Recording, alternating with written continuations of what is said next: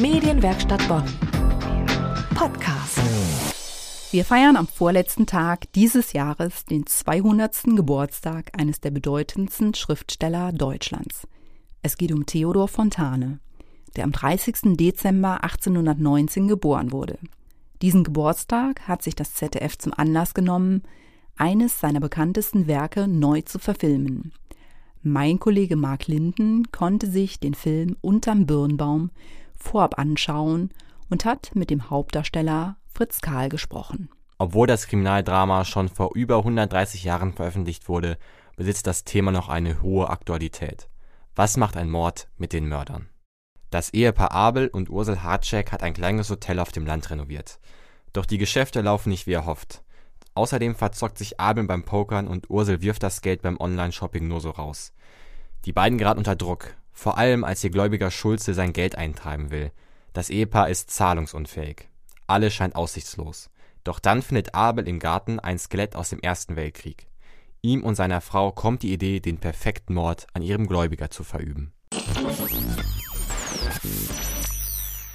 Literaturfans kennen natürlich das Buch. Und vielleicht auch ein paar Schüler, die Unterm Birnbaum als Schullektüre hatten. Der Österreicher Fritz Karl kannte das Buch allerdings nicht, wie er mir am Telefon verraten hat. Der erste Mit der Novelle war, als man mir diesen Film angeboten hat.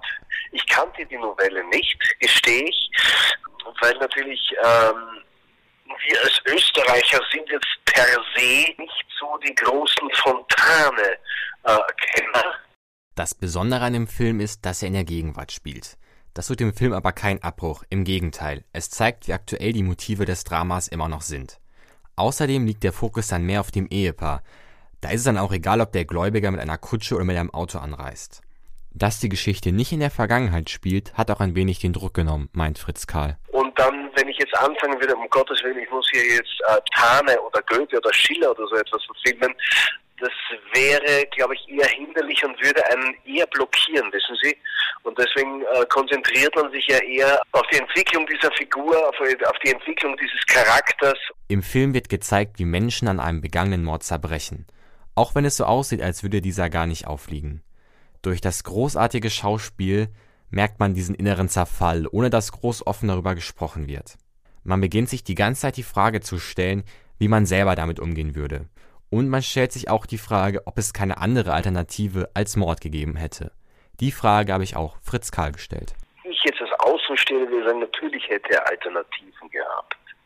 Aber wie, wie diese Figuren äh, gestrickt sind, gab es offensichtlich kein, keine andere, keine andere Lösung oder er sah keine andere Lösung. Es war nicht in seinem, in seinem Spektrum, dass er sagt, okay, Moment einmal, jetzt gehen wir halt das Hotel weg oder wir machen das so oder so oder so. Da, da war, also das, das hat er nicht gesehen. Einfach auch die, die Frau hat gesagt, sie bringt sich um, sie will nicht mehr auf die Straße, auf der Straße landen, lieber tot als arm, ja. Und natürlich, also da waren schon äh, die rundherum äh, die ganzen Druckmittel, die, die auf den einwirken und so wie der gestrickt ist, gab es für den keine Alternative. Ich würde natürlich von aus sagen, natürlich gab es eine Alternative. Durch eine düstere Atmosphäre und das Unausgesprochene liegt während des ganzen Filmes eine gewisse Spannung in der Luft.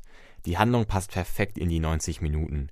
Vor allem aber kann der Film durch das grandiose Schauspiel der Hauptdarsteller punkten. Der Film lohnt sich also alle Male, auch für diejenigen, die das Buch nicht gelesen haben.